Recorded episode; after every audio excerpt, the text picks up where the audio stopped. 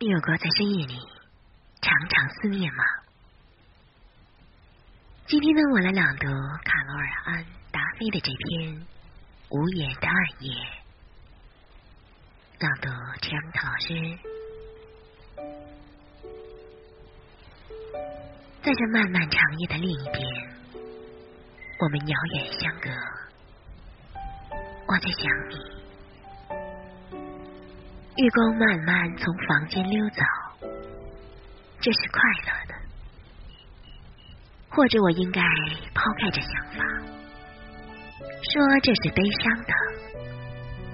在某个时间里，我唱着你无法听到的一支不成曲的渴望之歌，哗啦啦，听到了吗？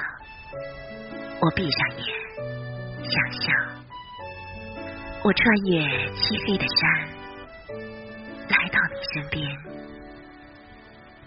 因为我爱你，而这就是爱。喜欢读诗吗？快来订阅哦！